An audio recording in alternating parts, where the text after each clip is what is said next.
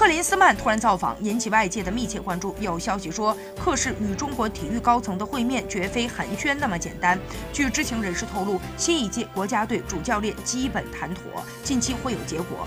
未来指挥中国队征战世预赛、亚洲区四十强赛的主帅，舆论普遍认为无非是里皮、希丁克、卡纳瓦罗、克林斯曼中的一人。据悉，未来中国队主帅的年薪税后大约是四百万美元，这个数字显然不是给里皮设定的。希丁克的主要任务是带领九七级国奥征战奥预赛。